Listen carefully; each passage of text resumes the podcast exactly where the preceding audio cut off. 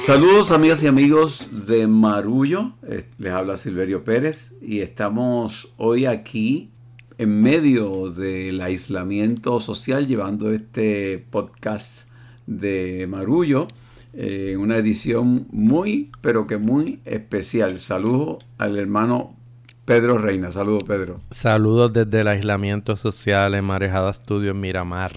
Bueno, tenemos una extraordinaria buena noticia para comenzar el podcast de hoy. Tan taratán, redoble de tambores.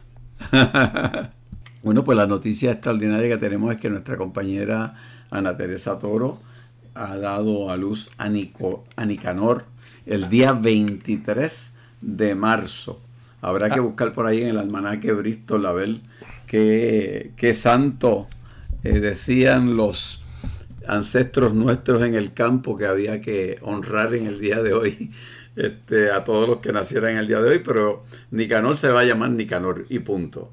Sí, de acuerdo al santo oral católico, hoy es el día de San José Oriol, Santo Toribio de Mogrovejo, San Fingar, San Gualterio, San Otón de Ariano, San Pedro Higgins, Santa Rebeca de Himalaya la Beata Anunciata Cochetti, el Beato Edmundo Síquez, Beato Metodio Domingo Trica y Beato Pedro de Gubio. Eh, Nicanor me gusta más. Absolutamente.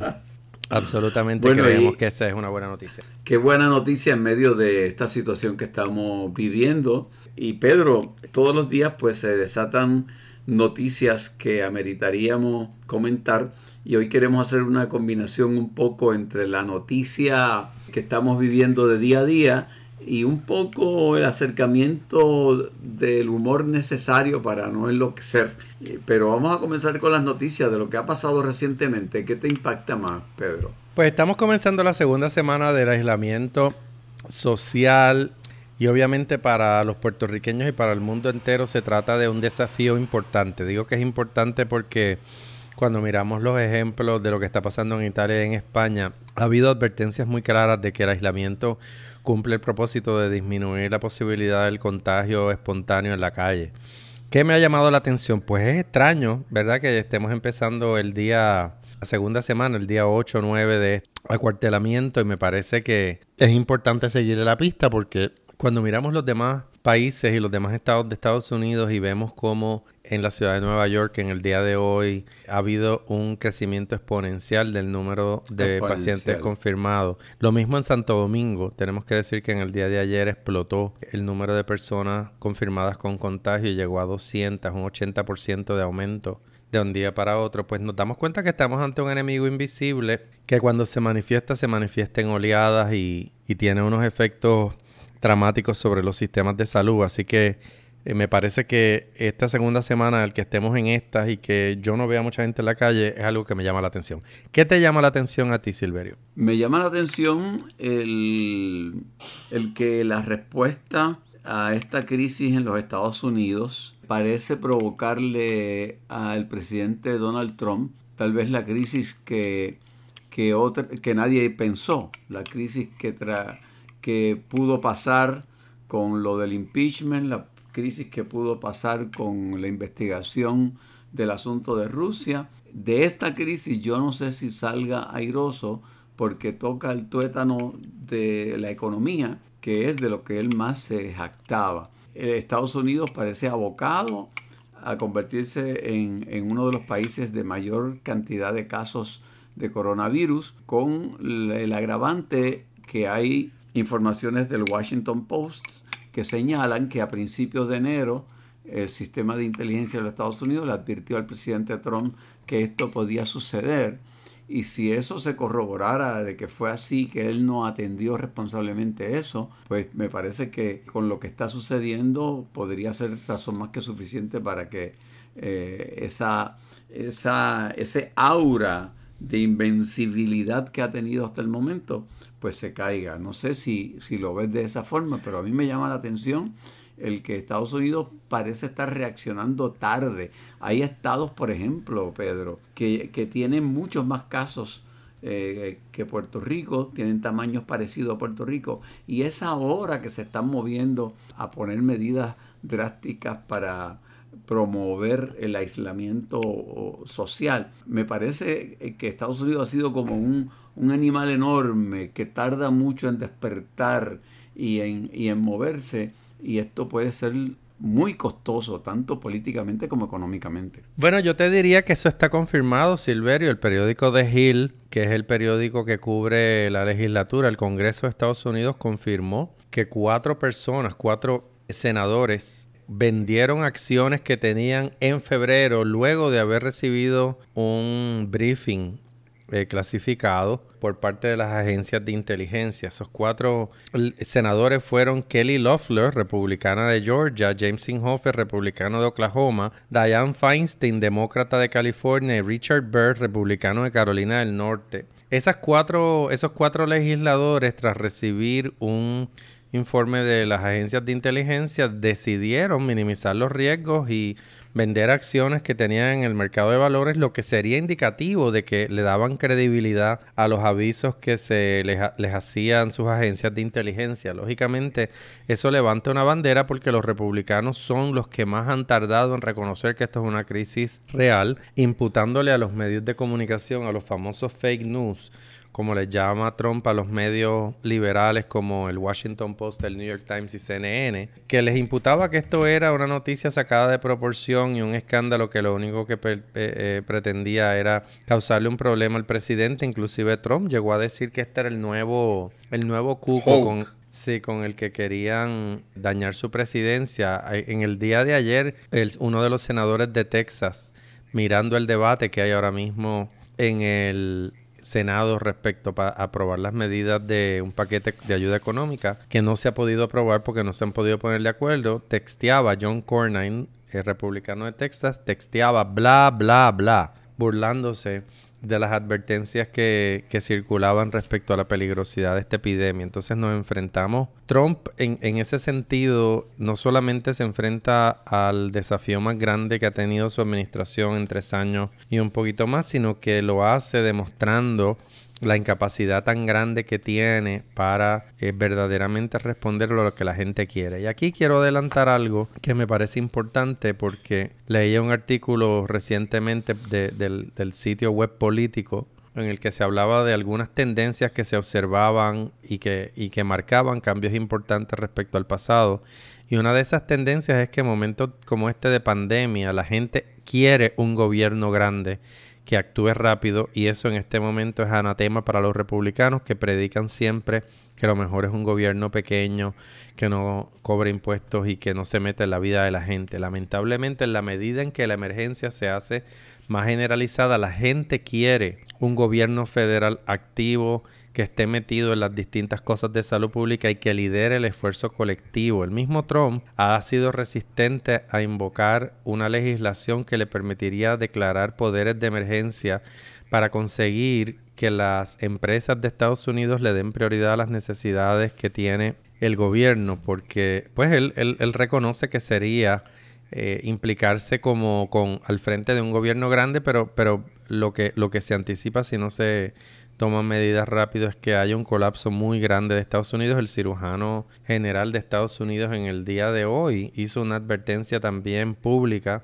que han recogido todos los periódicos, incluido el Nuevo Día, en el que se dice que esta semana es una semana fundamental eh, en términos de lo que se espera de la multiplicación de casos confirmados. Así que Jerome Adams, quien es el cirujano general, piensa que la crisis del coronavirus se complica mucho esta semana. Ya veremos qué sucede. En el caso de, de Puerto Rico, pero antes de ir a Puerto Rico, yo diría que esta omisión de tomar acción respecto a esto que se supo entonces en Estados Unidos al principio eh, es criminal. No podemos olvidar que ya pasaron de 500 las muertes en los Estados Unidos respecto a este virus y que haya habido personas en posiciones de poder que hayan conocido de esto antes. Y lo primero que se preocuparon fueron fue de vender sus acciones. De su chavito. acciones. Eh, eh, es realmente criminal y me parece que va a tener sus consecuencias. En el caso de Puerto Rico, hemos visto que la gobernadora Wanda Vázquez vuelve a, flotar en medio de una situación crítica. Yo creo que en algún momento habrá que estudiar el, el poder de sobrevivencia de Wanda Vázquez, que en este momento vuelve a recobrar una imagen de balance, de que antes que nadie sugirió lo del aislamiento social, hoy anuncia rodeada por los dos miembros prominentes de la Junta de Control Fiscal, una millonada de dinero que se va a dar a empleados públicos y a pequeños negocios. Y uno no puede, eh, si uno analiza las noticias, y para eso estamos, uno no puede dejar de mirar que detrás de eso hay un beneficio político extraordinario que ella está sutilmente aprovechando muy bien. Yo no sé si la palabra sutil cabe en esta ocasión. No, yo estoy de acuerdo contigo. La gobernadora, casi por carambola, desapareció a la epidemióloga del Estado, la doctora Carmen de Seda, y puso en su lugar este comité de expertos encabezado por el rector del recinto de ciencias médicas de la Universidad de Puerto Rico, para que sea la cara ese grupo de los expertos que se comunican con el público. Resulta irónico, como decía el amigo y colega profesor José Caraballo Cueto, economista, en un tuit esta tarde decía terremoto, red sísmica, epidemia, eh, recinto de ciencias médicas. Y sin embargo, la Universidad de Puerto Rico es la agencia que más recortes le ha infligido el, el plan fiscal. O sea, recurrimos a la universidad porque es nuestro acervo, es nuestro gran depósito de talento y de conocimiento, pero lo hemos destruido poco a poco con las medidas fiscales y la austeridad que se le impone al primer centro docente del país. Una gran ironía. La gobernadora, pues sin duda, parece que se apunta a una victoria con todas las reservas que yo pueda tener respecto a su desempeño, porque en tiempos como este se exige un liderato y habrá que ver si esta cuarentena autoexpuesta pues dura solamente una semana o se extiende más, porque en Puerto Rico, hay que decirlo, el número de casos confirmados todavía es muy pequeño porque el número de pruebas es muy pequeño. O sea, no nos podemos llamar a engaño. Exactamente. La magnitud de la situación en Puerto Rico, esto es bien importante que lo sepan los amigos que nos escuchan fuera de la isla, que son muchos, eh, la magnitud de la situación en el país aún no la sabemos, no tenemos ni idea, porque apenas se han hecho 241 muestras, de las cuales han 31 han salido uh, positivos, pero 241 muestras para una población de 3 millones de personas es todavía muy poco para uno poder decir cuánto el virus se ha regado en Puerto Rico. Habría que hacer muestras eh, de, cotejo en todo el país, en sitios seleccionados como cuando se hacen las encuestas, para uno realmente saber cómo, qué va a pasar en las próximas semanas, cuánto se va a saber, cuánto va a permanecer esa buena imagen que todavía tiene la gobernadora hasta este momento, porque ha escuchado, yo creo que la buena imagen tiene que ver con que escuchó las críticas que se hicieron del mal funcionamiento del secretario de salud, que era un malísimo comunicador, torpe en el análisis de las circunstancias, a lo mejor excelente cirujano, pero muy torpe en el asunto de comunicar. Y eh, el caso también de, de haber escondido adecuadamente, puesto en cuarentena a la epidemióloga del Estado, que finalmente se supo que no era epidemióloga nada, que había tomado un curso en el CDT, pero no tenía estudios en epidemiología, que es una excelente pediatra, eh, según me consta, porque fue pediatra de, dos de mis hijas, pero eh, de epidemióloga pues es otra cosa. Entonces ella, Wanda ha sabido muy bien esos chichones que le crean problemas con las comunicaciones, manejarlos inmediatamente y en este momento sigue flotando. Veremos qué pasa en la próxima semana. Todo parece indicar que todavía el punto crítico no ha llegado a Puerto Rico. Es, lo que da la impresión. Sí, eso es lo que también anticipamos, que como la información está tan limitada, pero sabemos que ha habido instancias donde pacientes con síntomas han circulado libremente por las calles. Es importante, pues, anticipar que, que no, no hemos visto que apenas estamos eh, descubriendo el velo de esta emergencia de salud pública que requiere que seamos extremadamente prudentes y que permanezcamos en nuestros hogares en la medida de lo posible para no eh, ataponar las calles y para evitar que aumenten los contagios. Es difícil, yo lo sé, porque uno siente que, que, no, que coger el elevador o que ir a las tiendas, aunque sean ¿verdad? las únicas que están abiertas, eh, no comporta riesgos, pero, pero en realidad la, la, peligrosidad estriba precisamente en que no vamos a saber si estamos contagiados hasta que es demasiado tarde y si no mantenemos el aislamiento, pues multiplicaremos el número de contagios. Así que yo digo, un poco relajando, que esto es como estar en un crucero, ¿verdad? Y, el, y la casa de uno es como el camarote lo único, pues, que no podemos salir a, a la cubierta a ver la vista y tenemos que imaginarnos, ¿verdad? Eh, vivir en nuestra rutina. Hay personas que se les hace bastante fácil hacer eso. A mí personalmente no se me hace fácil.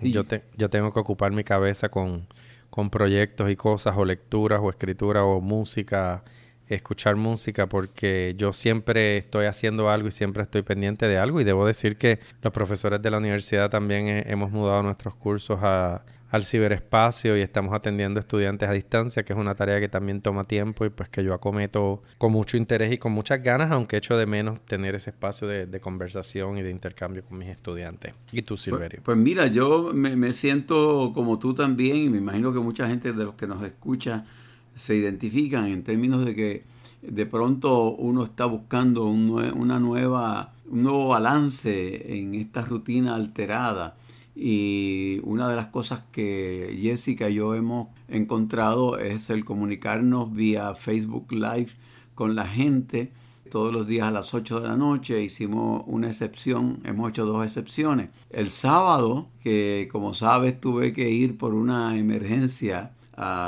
al hospital, porque cometí una burrada y me tomé unos medicamentos de, mi suegro en vez de mis vitaminas y terminé en una sala de emergencia con el azúcar y la presión por lo bajo a punto de un shock. Entonces ese día pues no pudimos transmitir pero sí pudimos hacer una parodia sobre lo que me pasó. Y al otro día, pues habíamos anunciado ya que íbamos a hacer un concierto de una hora de canciones relacionadas con el Camino de Santiago, canciones que utilizan la metáfora del camino. Y, hemos estado concentrando en, en cómo comunicarnos con la gente, entretenerlos, educarlos. Y te juro que mi día corre muy rápido este, salgo a la calle frente a la casa y doy varias vueltas ahí camino, hago un poquito de ejercicio y ya luego me pongo a preparar el programa de la noche y trato de evitar pensar como siento que muchos compañeros artistas están eh, pensando en la obra de teatro que me cancelaron, el concierto que me cancelaron. Pues yo he tratado de evitar pensar en eso y me he concentrado en qué voy a hacer hoy, qué, qué voy a dar y confiar en que a la larga va a salir algo de todo, de todo esto. Y encontrar humor en medio de todo esto no es fácil, este Pedro, pero es necesario. No es fácil, pero es necesario. Hoy conversaba a través de, de, de Skype con unos amigos en España que me dicen que donde ellos viven, el tener un perro es una salvaguarda para salir a la calle, porque si no, no te dejan salir. Y entonces que, que ya hay vecinos que le piden el perro prestado para... Préstame tu perro para salir un ratito y darle una vuelta por ahí. Ya los perros se están revelando porque están cansados. Este, ah, se, habla de se habla de medida para ayudar a los pequeños comerciantes y que entonces sale alguien y dice, bueno, ¿y los carteristas de Madrid qué? Nosotros no tenemos, eh, se nos, hemos quedado sin trabajo, no hay gente para quitarle las carteras, la gente está en su casa, no podemos robar en las casas de la gente, ¿qué vamos a hacer nosotros los que vivimos de esto? Y de pronto tú, tú notas que empieza a, a resquebrajarse toda esta cuestión tan seria que, que domina eh, el ambiente y el humor empieza a hacer un poco de, de hueco. Hoy, por ejemplo, en la transmisión, que vamos a hacer al aire a, las 8 de la noche, poco después de terminar la grabación de esto. Voy a hacer una parodia con este personaje llamado un pastor que supuestamente dijo en algún lugar que se iban a acabar todos los suministros de alimentos en Puerto Rico y pidió a la gente que saliera a la calle a comprar y entonces alguien lo repitió y de pronto el sábado irresponsablemente miles de personas se tiraron a la calle a, contaminarse por, por lo que opinó un pastor irresponsable de lo que supuestamente alguien le dijo que finalmente resultó ser falso. Pues por lo menos este, me desquito del pastor ese con una parodia esta noche que, voy a hacer y que la puedo compartir con ustedes si ustedes, si ustedes quieren.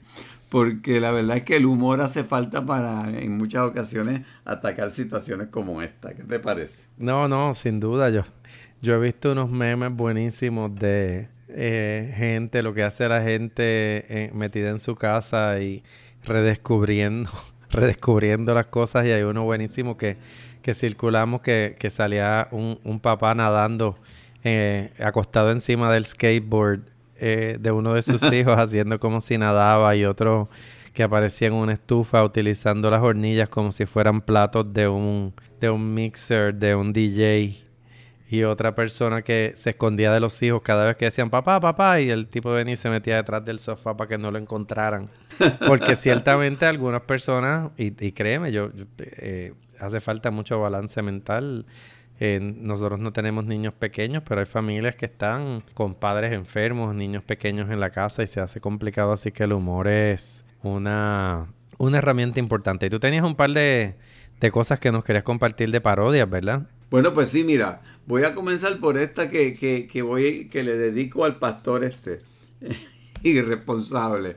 Este, obviamente, si voy a hacerle una parodia con, eh, a, un pastor, pues voy a utilizar una canción conocida dentro de ese ámbito. Eh, debo, debo decir, y me parece importante que, digamos que la mayor, eh, mucha de la gente que pues, ejerce el ser pastor, lo ejercen con mucha prudencia y con mucha responsabilidad, pero que hay unos cuantos que son una partida de irresponsables que aprovechan el fanatismo de la gente para dominar a, a, base del miedo y entonces y de alarmar a la gente. Entonces, eso da pie a esta que es un himno muy conocido que en vez de alabaré, pues alarmaré. alarmaré, alarmaré, alarmaré, alarmaré a todo el mundo alrededor. Gloria a Dios. Alarmaré, alarmaré, alarmaré, alarmaré a todo el mundo alrededor. Como pastor de mis ovejas, eché a correr este rumor de que un cierre se acercaba, que todo sería peor. Se abarrotaron los colmados y a la calle se tiró todo aquel que lo que dije se creyó. Gloria a Dios. Alarmaré, alarmaré, alarmaré, alarmaré a todo el mundo alrededor. Alarmaré, alarmaré, alarmaré, alarmaré a todo el mundo alrededor. Ahora la gobe Wanda Vázquez a mí me quiere arrestar, más me emparo en la libertad de hablar. Le pido a Tata Charbonnier que una ley logre aprobar que defienda mi derecho de alarmar y de asustar. Alarmaré, alarmaré, alarmaré, alarmaré a todo el mundo alrededor. Alarmaré, alarmaré, alarmaré, alarmaré a todo el mundo alrededor. Y gloria a Dios. Bravo, bravo. Hay, que, hay que sacar de partida a estas cosas porque si no, imagínate. Y como tú sabes, la, la parodia pues tiene esa virtud de que mientras uno se sonríe puede introducir el bisturí muy adentro en la herida. No, hay que reírse, de verdad, porque de lo contrario, o sea, había que ver las filas en los supermercados y yo espero que la gente se dé cuenta de que las palabras tienen peso y de que echar a correr rumores de que se va a acabar la comida en este momento en que la gente ya de por sí ha ido a acaparar alimentos y productos es terrible. Así que reír, reírnos de este tipo de cosas es importante y mantiene en perspectiva lo que tenemos que hacer porque De lo contrario, sufrimos mucho más. ¿Qué más, Silverio?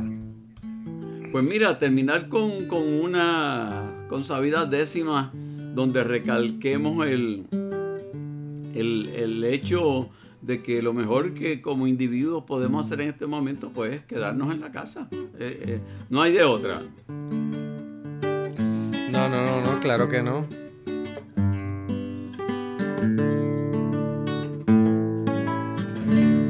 Hay muchos irresponsables que no acaban de entender que nos vamos a joder si no somos confiables. No podemos ser culpables de agravar lo que ya pasa. El contagio ya es en masa, más se puede aminorar. Debemos de cooperar, ahí quedándonos en la casa. Debemos de cooperar quedándonos en la casa. Puede ser muy divertido el aislamiento social y hasta pasar lo brutal.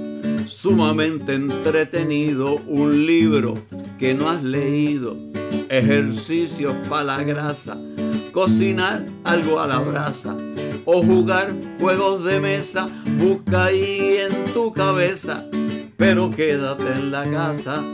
Busca ahí en tu cabeza, pero quédate en la casa. Ya la semana que viene te vas a empezar a hartar y ahí es que tú puedes fallar y eso a nadie le conviene. Cada ser humano tiene un umbral que si traspasa en la competencia raza y aquí mi consejo sigo, compite ahora contigo, pero quédate en tu casa. Compite ahora contigo, pero quédate en tu casa, quédate en tu casa, quédate en tu casa. Eh, estupendo, quédate en tu casa. Bien amigos, y con esa, esos acordes de Silverio y esa segunda melodía, damos clausura a este episodio de hoy de Marullo. Queremos eh, de nuevo mandarle un abrazo y un beso a Ana Teresa y a Modesto, los nuevos padres de Don Nicanor, que llegó al mundo hoy casi a las 3 de la tarde y que nos hace Qué buena noticia en medio de todo esto, qué buena noticia. Así mismo, sabemos que Ana Teresa estaba pronta y deseosa de parir y que esto por lo menos permite ya pasar la página y que pronto pueda irse a su casa con su niño y y su marido y su familia a pasar estos días tan importantes. Así que no dejen de seguirnos en las redes. Estamos en Facebook como Marullo, en Instagram y en Twitter como arroba Marullo Media.